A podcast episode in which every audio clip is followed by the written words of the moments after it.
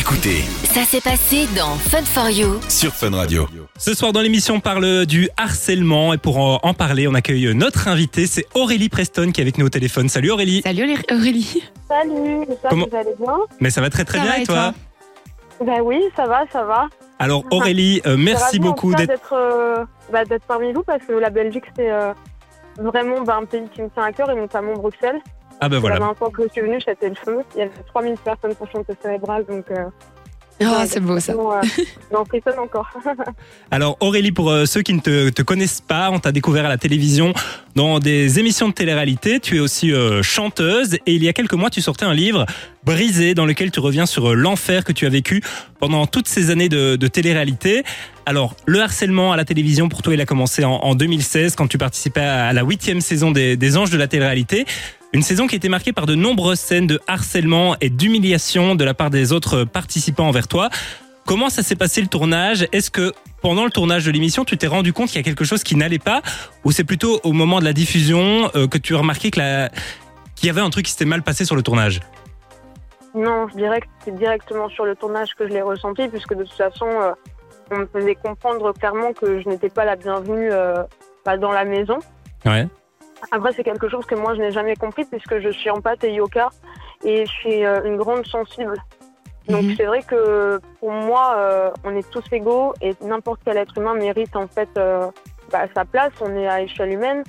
Et c'est vrai que je comprenais pas pourquoi en fait on se soutenait pas, pourquoi on s'accompagnait pas plutôt que de se juger en fait. Et euh, j'ai beaucoup souffert dans ce tournage-là, mais après, le problème dans les tournages de télé-réalité, c'est que les projets professionnels ne voyaient pas le jour si on n'allait pas au bout du tournage. Ah ouais. Donc en fait, c'était renoncer à euh, la musique, à tout ce que j'avais mis en place. Et puis je pensais à ma mamie et je, je me disais je veux pas la décevoir, je veux qu'elle soit fière de moi. Donc euh, c'est ça qui m'a permis de tenir aussi. Oui, parce que. Les Anges de la télé-réalité, c'est une émission où tu arrives avec un projet professionnel. Pour toi, c'était la chanson. C'est une des raisons pour laquelle tu as participé à cette émission. Exactement, sinon j'aurais jamais fait de télé-réalité, oui. C'était pas pour devenir euh, connu comme euh, certaines personnes le font à l'heure actuelle. C'était vraiment pour ton projet que tu allais défendre euh, dans l'émission. Exactement, et puis parce que bah, la musique, c'est ce qui m'a aussi permis euh, bah, de m'en sortir, de pallier à certains traumas, le fait de pas avoir mes parents, etc. Donc Ouais. euh, moi, mon, mon rêve dans la vie, c'est de faire quelque chose que j'aime et de pouvoir en vivre. Donc voilà, après, le côté connu, j'ai pas du tout d'ego, je suis pas une personne qui, qui se prend pour une autre ou autre, au contraire, j'ai les pieds bien, bien accrochés au sol, et donc... euh, voilà, le but c'était d'avoir quelque chose de fun et je me disais aussi c'est dingue, il n'y a peut-être pas beaucoup de gens qui ont fait de la télé, ça doit être une expérience incroyable. Enfin, je voyais vraiment la chose euh, de façon positive en fait. Et je m'attendais pas du tout à vivre euh, un tel acharnement, harcèlement. Et je pensais pas en plus que ça avait autant d'impact derrière parce qu'au moment où j'ai fait la télé, il n'y avait pas encore Instagram, ça venait à peine d'arriver, donc je pensais pas que ça allait me suivre pendant toutes ces années. C'était en 2016, hein, c'est ça? Et c'est vrai que c'était quand même choquant, mais surtout qu'en plus, bah, dans cette émission-là, moi personnellement, j'ai remarqué que chaque année, il y avait quand même une personne qui se faisait harceler au final et que c'était euh, le plus fra- le plus flagrant. Est-ce que tu penses que c'est parce qu'il y a des projets pro, etc., qui sont euh, en jeu, ou alors c'est juste que voilà, ils décident d'avoir une tête de turc pour se sentir, euh, on va dire, exister dans l'émission? Je, je dirais qu'en fait, euh, déjà c'est facile de manipuler des jeunes. Mhm. Avec quel âge, toi, à l'époque, Aurélie? Moi, j'avais 20 ans, 21, Ah oui. 21 ans ou 22 ans. 22 ans, je crois. Euh, le, le problème, c'est que, en fait, pour moi, on est jeune. Peut-être que certains se sont fait aussi bien euh, manipuler par la production, parce que les productions savent très bien ce qu'elles attendent. Et si chaque année, justement, il y a un certain schéma et un système qui se répète, bah, c'est que c'est euh, voulu, je dirais. Et puis, à ce moment-là, il y avait euh, bah, Nabila qui venait d'exploser. euh, Ouais. euh, Ayem, etc. Donc bah, toutes les, les, les filles voulaient être un peu la nouvelle Nabila, la nouvelle Ayem, gagner beaucoup d'argent, etc., etc. Donc euh, je pense que l'un dans l'autre, entre les personnes qui n'ont pas forcément beaucoup de scrupules qui ont pu y participer et les productions véreuses, bah honnêtement, euh, je pense qu'on en était là. Voilà. Je pense que ça, ça correspondait parfaitement à ce qu'ils voulaient. Puis de toute façon, moi, quand j'étais dans le tournage, je me rappelle avoir vu dans, dans la maison de la production mon visage avec écrit victime en dessous. Donc ils savent très bien où ils emmènent telle ou telle personne. Ouais, ouais. Et donc, du coup, les psychologues, etc., qui sont dans les maisons pour justement vous accompagner et vous aider, euh, enfin, à, hum, comment expliquer, à, à à faire correctement, l'émission de manière psychologique, a- ils sont pas Il n'y là. a il n'y a pas de psychologue. Ah. En fait, on a juste une personne au téléphone avant de rentrer sur un tournage, mais il y a pas et on l'a peut-être 5 minutes au téléphone. Il n'y a pas de psychologue et quand on est euh, sorti du tournage, on n'a pas non plus de psychologue derrière. Donc du coup, personne t'a aidé. Non. Alors pour moi, avoir vu euh, l'émission, c'est vrai que c'est assez choquant le comportement que les autres ont pu avoir envers toi. En lisant ton livre, j'ai remarqué que j'étais pas le seul à avoir été choqué puisque euh, tu expliques qu'il y a eu 3500 plaintes après la diffusion de, de l'émission. Il y a même Jérém Star qui a averti le CSA en personne. Donc le CSA, pour ceux qui ne savent pas, c'est un peu euh, la police de la télévision. Qu'est-ce que ça fait d'être soutenu et de remarquer que finalement les gens qui regardent cette émission remarquent qu'il y a quelque chose qui n'est pas normal? Ça fait quand même du bien de, de se sentir soutenu dans ce, dans ce genre de situation? Eh Bien, en fait, ça fait du bien de voir que les gens restent quand même euh, alertes Ouais. et à l'humain. Parce que euh, c'est vrai qu'avec toute cette nouvelle ère médiatique, digitale, télévisuelle, les gens ne se rendent pas forcément compte que c'est des vies derrière des écrans. Ouais. Et c'est vrai que quand bah, ça a été trop loin comme ça, ça m'a fait plaisir parce que je me suis dit, il y a encore des gens qui ont des valeurs qui restent à l'humain et qui trouvent ça trop hard en fait. Parce que la télé-réalité, il y avait plus de limites, il y avait plus de cadre et l'être humain, il a besoin d'un cadre. Ouais. Il a besoin Oui. d'une limite. C'est comme ça l'être humain, parce que si en fait on, on- on donne accès à tout, l'être humain part en vrille. Et donc en fait de voir qu'il y avait des gens qui étaient corrects avec des valeurs et des principes, et surtout que là clairement c'était du lynchage, de l'acharnement, euh, de l'atteinte à la personne, de l'humiliation sur la voie publique, parce que tant que c'est diffusé, etc., c'est c'est- voie publique, donc c'est une autorité publique. Et donc pour moi c'était important que, que ça mette la puce à l'oreille parce que justement, je n'étais pas la seule. L'année d'avant, il y en avait eu une autre personne. L'année d'après, il y en a eu encore d'autres. Mais oui, j'ai été celle qui a vécu, en tout cas, je pense, en termes de violence, la, la saison la plus hard. Et donc, je me suis dit, c'est bien, peut-être que ça va faire bouger les choses. Mais quand je vois qu'aujourd'hui, il n'y a toujours pas de modérateur, c'est vrai que c'est compliqué pour moi. De... Ouais. Je comprends toujours pas, en fait, parce que je suis d'accord qu'il y a la liberté d'expression et non à la censure, tout ça. Mais quand la liberté d'expression vient empiéter sur la liberté d'un être humain, moi, c'est pas la liberté d'expression. Et donc, il devrait clairement y avoir tout un système de modérateurs, en fait, euh, qui regardent les épisodes avant. Parce que ce que, ce que j'expliquais, en fait, c'est qu'à partir du moment où, en fait, on reçoit la carte mémoire des épisodes à Paris et qu'elles sont montées par la partie éditoriale, à Mhm. quel moment vous montez ça? À quel moment vous n'êtes pas choqué de monter ça, en fait, et de, de, bah, de tuer psychologiquement un être humain? Tu en veux aujourd'hui à la production peut-être de ne pas avoir euh, réagi au moment du tournage ou d'avoir diffusé des images euh, comme ça à la télévision? Tu leur en veux ou pas vraiment Ou- bah, bah, bah, en fait, je leur, bien sûr que je leur en veux. Et je leur en veux encore plus de voir que derrière, ça n'a, pas du tout changé. Et puis quand il y a eu le Mad Mag et qu'on a mis une poupée gonflable euh, avec, avec euh, une photo de moi sur le plateau, mais quelle, quelle inhumanité, quelle cruauté. Oui, alors pour expliquer un peu aux gens, euh, le Mad Max, c'est l'émission euh, qui précède Les Anges de la télé-réalité. Tu expliques dans ton livre que tu étais invité dans cette émission. Finalement, tu as décidé de ne pas y aller parce que tu as peur d'être encore un peu humilié. Et ils t'ont remplacé par une poupée gonflable avec une photo de ta tête imprimée sur cette poupée. C'est bien ça qui s'est passé. hein. Exactement. Mais- Exactement. Comment expliquer le harcèlement que tu subis, même si ça ne s'explique pas, mais je veux dire, dans les épisodes, voilà, c'est peut-être, enfin, c'est des gens qui étaient peut-être aussi jaloux, etc., et qui du coup, bah, voulaient te rabaisser, mais même dans des émissions en dehors des, des épisodes, etc., enfin, je sais pas, je trouve ça encore plus choquant, en fait. Et moi, moi je, je ne comprends pas et je comprendrai jamais parce que c'est pas du tout mon mindset. J'ai Ouais. pas du tout été élevée comme ça. J'ai été élevée par ma grand-mère dans le monde des bisounours où justement, bah, fais pas de mal à ton prochain, sois gentil, essaye d'aider les gens, de les accompagner quand tu le peux, ne juge jamais. Tu connais pas une personne, tu sais pas ce qu'elle a pu vivre, donc c'est vrai que moi, je ne comprendrai jamais. Et je suis d'accord que la télé, il faut de l'audience, mais on peut faire de l'audience différemment en fait. On n'a pas besoin Mm. d'aller dans du hard ou dans du trash. Oui, bien sûr.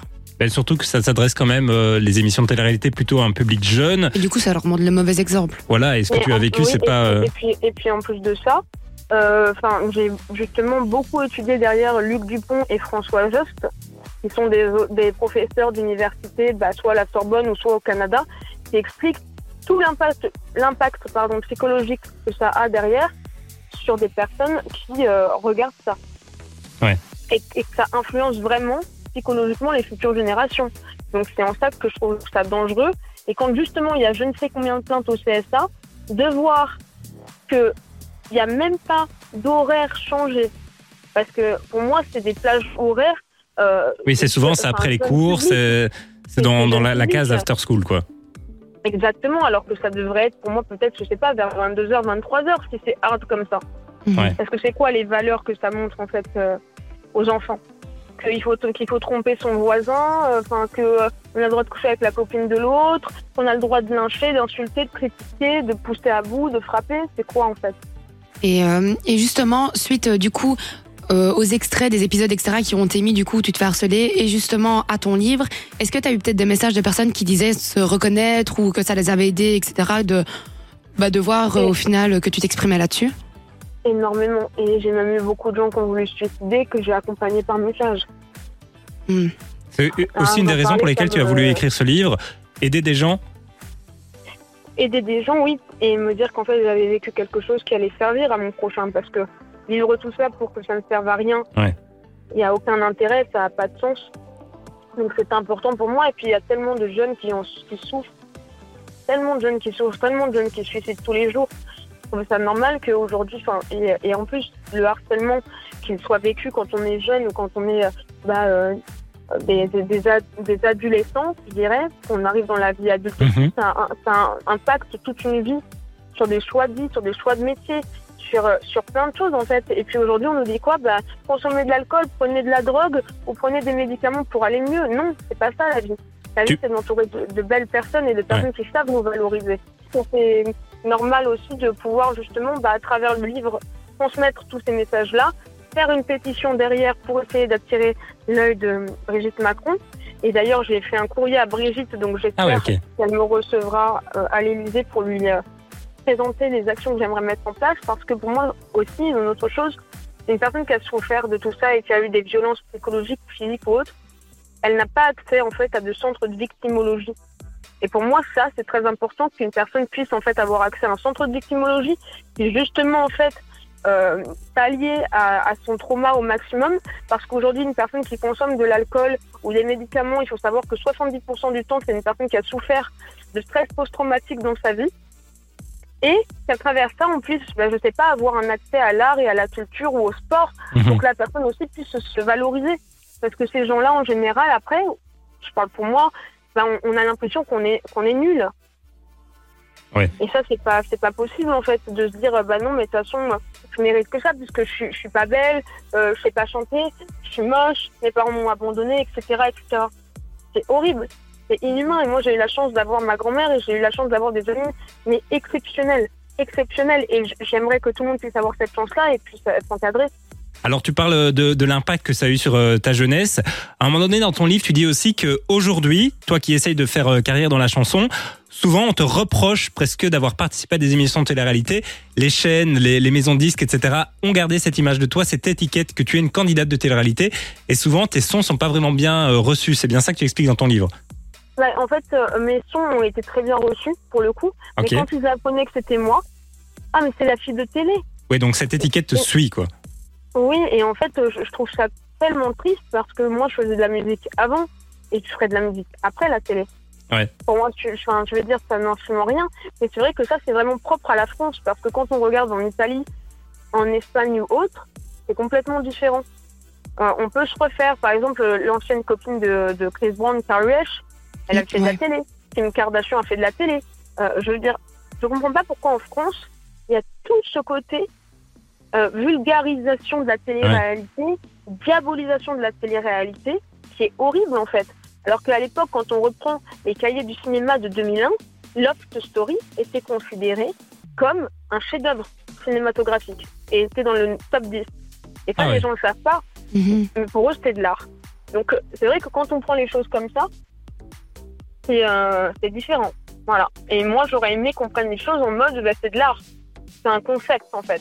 Mais ils ont tellement été loin dans le trash, dans le toujours plus, que bah, ça s'est vulgarisé, ça s'est diabolisé, c'est devenu horrible, en fait. Voilà. Et, et aujourd'hui, bah, la preuve en est, c'est que les émissions qui fonctionnent, ce ne sont que les émissions de récompense, où il y a tout un circuit de récompense, que ce soit du Colanta, que ce soit Star Academy, que ce soit du The Voice.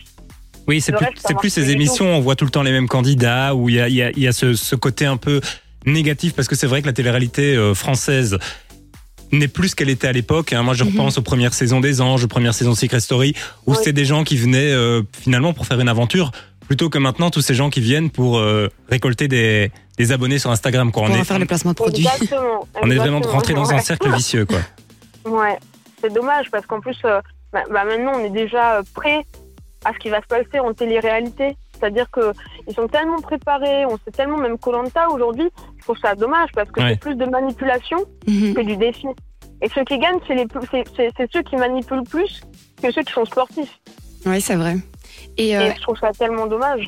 mais est-ce que tu considères quand même que ça, la télé-réalité a quand même été un peu un tremplin ou alors euh, pas du tout et en fait tu aurais dû faire ta musique sans ça?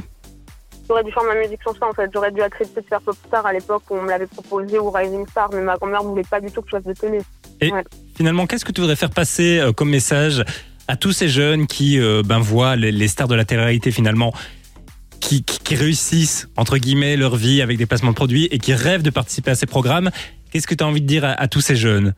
Bien, déjà, j'ai envie de leur dire, avant toute chose, ne vous fiez pas à Instagram parce que Instagram n'est qu'une vitrine. On ne sait pas vraiment ce que vivent les gens. Ça, c'est sûr. Voilà. Deuxièmement, euh, les placements de produits, c'est c'est qu'un temps. Et je pense qu'il faut être cohérent. Et je pense que dans la vie, ce qui compte, c'est de ne pas arnaquer son prochain. Donc, si on doit faire une télé-réalité, bah, c'est simple. Il faut avoir un projet qui soit euh, bien ficelé derrière, avec une vraie entreprise. Enfin, pour moi, il faut être carré dans la vie. Il faut être carré, il faut être euh, responsable de, de ses actes. Mais en tout cas, il y a toujours le karma. Et dans la vie, quand on est quelqu'un de bon, que ce soit dans le travail, que ce soit dans, dans dans autre, on est récompensé. Mais il faut pas croire que la notoriété n'a pas de prix. Parce que franchement, c'est très difficile. Et je peux dire que aussi, en tant que personne qui est connue, on, on attire aussi des fois des mauvaises personnes qui viennent juste pour essayer de capter un peu de lumière Ouais. ou un peu de, de, de contact ou justement ou autre. Et ça aussi, c'est très difficile à vivre parce qu'on ne sait pas pourquoi les gens viennent vraiment vers nous. Donc je dirais que vraiment, il faut pas se fier aux apparences et à ce qu'on voit. Voilà. et, euh, et du coup actuellement alors dans la musique, c'est enfin, quels sont tes projets? Bah, je prépare un nouvel EP. D'accord. Donc voilà, c'est ma passion, ça reste ma passion. Et puis euh, j'ai quand même eu la chance de signer chez Urban Pias à l'époque. J'ai monté mon propre label, je suis ma propre productrice. J'écris mes, syno- mes synopsis de clips, j'écris mes chansons, je me régale.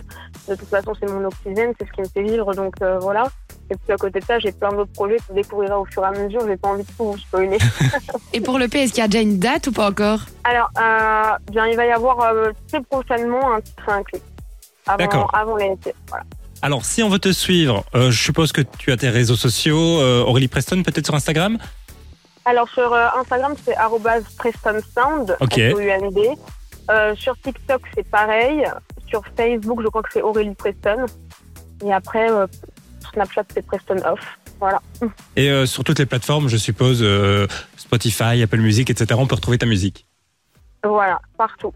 Eh ben, merci beaucoup Aurélie euh, d'être euh, passée avec nous. Euh, Euh, On rappelle quand même ton livre bientôt. aussi, Oui, sur Amazon, exclusivement, brisé. Brisé de Aurélie Preston. N'hésitez pas à aller, euh, aller lire ce livre qui euh, ben, finalement met en avant des choses qui restent quand même assez tabous aujourd'hui, des choses euh, qui se passent à la télé-réalité. Et franchement, euh, pour Et avoir même lu dans la vraie vie. et dans la vraie vie, c'est vrai, pour avoir lu ce livre, franchement, c'est assez hard. Et touchant. Tu parlais tout à l'heure du, du, du passage sur la poupée gonflable.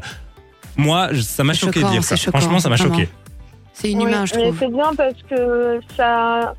faut que les langues elles se délient à un moment Ouais. donné. Il faut qu'on avance, faut libérer la parole en fait. Mhm. C'est important, c'est comme ça que les choses elles bougent et c'est grâce à des médias comme vous aussi qui relaient justement bah, des informations comme ça qu'on avance et je vous remercie beaucoup. Eh ben, c'était Avec un grand plaisir plaisir. en tout cas de, de t'avoir avec nous, euh, Aurélie. Euh, on te souhaite plein de belles choses. On te souhaite Eh ben, notamment une réponse de Brigitte Macron qui, on espère, Oui. va réussir à faire bouger, euh, Ah oui. bouger les choses. Et euh, ben, bonne continuation pour ton combat. Et ben merci beaucoup, je vous embrasse bien fort et je vous dis à bientôt. À bientôt. bientôt. Merci Aurélie. Fun for You avec Partenamut sur Fun Radio.